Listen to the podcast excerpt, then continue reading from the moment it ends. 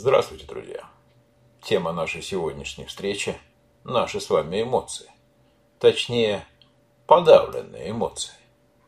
И если вы тот, кто всегда подавляет свои чувства и притворяется, что все в порядке, даже если это явно не так, то это наша встреча специально для вас. Большинство из нас не любит признавать тот факт, что мы на самом деле живем в лицемерном мире и участвуем в его лицемерии.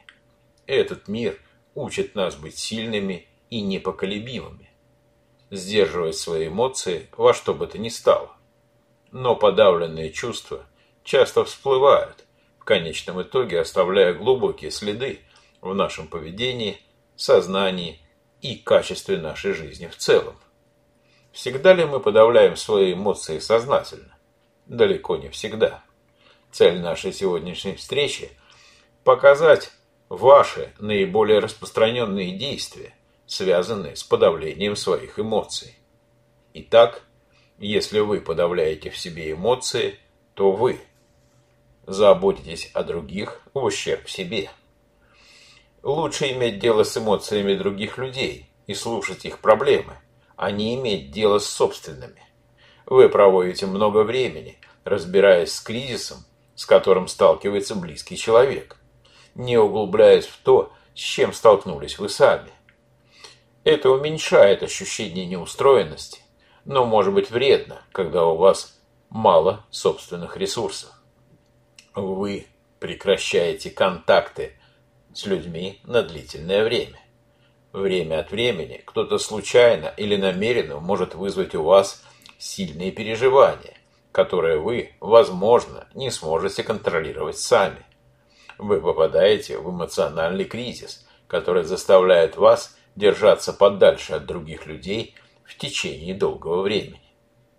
Вы стараетесь быть всегда занятым. Если вы постоянно переходите от одной работы к другой, вы не даете себе возможности почувствовать и проявить свои эмоции.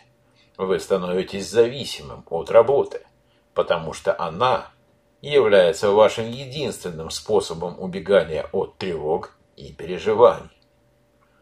Вы постоянно заявляете, что вы здоровы и у вас все хорошо.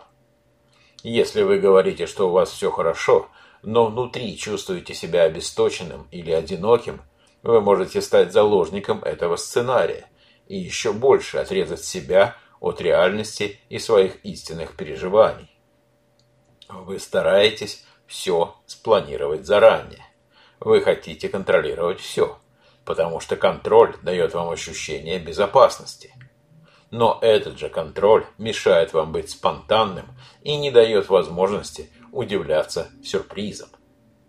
Вы знакомитесь или поддерживаете отношения с людьми, которые для вас не подходят, и наоборот, часто отвергаете эмоциональную близость или избегаете ее любой ценой вы превращаете в шутку и иронизируете все вокруг или иронизируете над собой. В долгосрочной перспективе это не работает, потому что в конечном итоге является формой отрицания, классическим механизмом психологической защиты. А теперь давайте подумаем, как отражаются подавленные эмоции на качестве нашей жизни. Они отражаются напрямую. Подавленные эмоции обладают блокирующим эффектом, который может сдерживать вас во всех областях и означать, что вы постоянно упускаете то, чего действительно хотите от жизни. Давайте перечислим основные области жизни, страдающие от подавленных эмоций. Прежде всего, это личные отношения. Вас могут обвинить в том, что вы постоянно холодны и эмоционально недоступны. Или наоборот – вы будете склонны обвинять других в том, что они слишком эмоциональны, навязчивы и не умеют себя контролировать. Велика вероятность, что вы будете страдать от молчаливой ревности, накручивать себя и драматизировать все вокруг. Людям с подавленными эмоциями трудно испытать истинную близость, поскольку для них сложно установить эмоциональный контакт. Если вы подавили свои эмоции – может пострадать ваша карьера. Подавляя эмоции, вы остро реагируете на мелочи и со временем заработаете репутацию проблемного сотрудника или руководителя.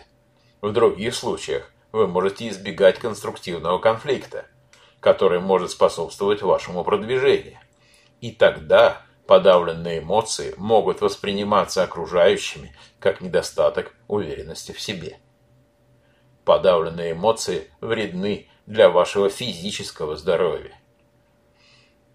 Они могут вызывать беспокойство, они могут вызывать депрессию, которая физически будет проявляться напряжением мышц, бессонницей, постоянной простудой или гриппом, или снижением сексуального влечения. Это также может приводить к зависимому поведению, такому как переедание или употребление слишком большого количества алкоголя. Теперь давайте подумаем, что делать, если вы страдаете от подавленных эмоций. Трудно пытаться работать над застрявшими подавленными эмоциями в одиночку, особенно если они связаны с трудным прошлым опытом. Поэтому оптимальным выбором, хорошей идеей будет обратиться за помощью к опытному консультанту, психологу или психотерапевту, который сможет создать для вас безопасное пространство, где вы можете изучить ваши чувства и изучить ваше прошлое. В конечном итоге именно ваши эмоции определяют истинное качество вашей жизни. И выбор всегда за вами. А на этом у меня все. Я благодарю вас за внимание и до встречи в новых подкастах.